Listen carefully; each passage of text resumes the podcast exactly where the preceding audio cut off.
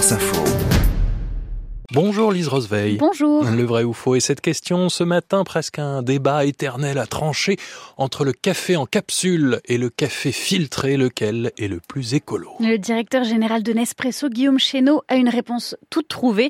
Il l'a donnée sur France Info quand on consomme une capsule Nespresso, on consomme exactement euh, le volume de café nécessaire, l'eau nécessaire, l'électricité nécessaire.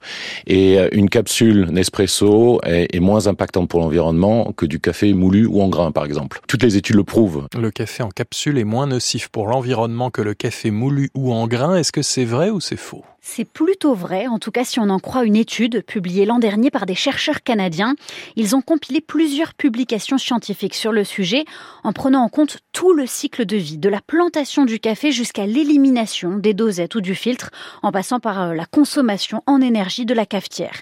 Résultat, le café en capsule est plus écolo, son bilan carbone par tasse est meilleur que le café filtré. Et comment ça s'explique?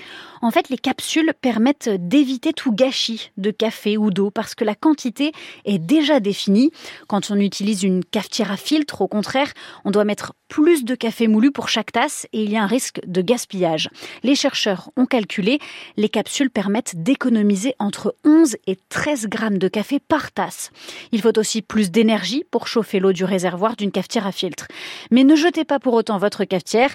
Des études ont montré que si vous ne la laissez pas trop longtemps allumée et que vous ne gaspillez pas une goutte, là, l'impact écologique du café filtré et des capsules devient équivalent. Le consommateur a donc un rôle direct à jouer. Alors ça peut surprendre. Pourquoi est-ce qu'on entend souvent euh, dire que les capsules sont une aberration écologique? Parce qu'on se concentre sur l'impact de l'emballage. Et là, c'est vrai, selon l'ADEME, à quantité de café équivalente, les capsules en plastique ou en aluminium génèrent dix fois plus de déchets qu'un paquet de café traditionnel.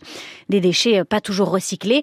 Certains fabricants se sont donc mis aux capsules biodégradables ou réutilisables Mais encore une fois, on parle bien là de l'emballage qui représente en réalité une petite part du bilan carbone total du café, de la plantation jusqu'à notre tasse. Merci Lise Roseveil. Je vais quand même m'en resservir, je crois. Le vrai ou faux tous les matins sur France Info.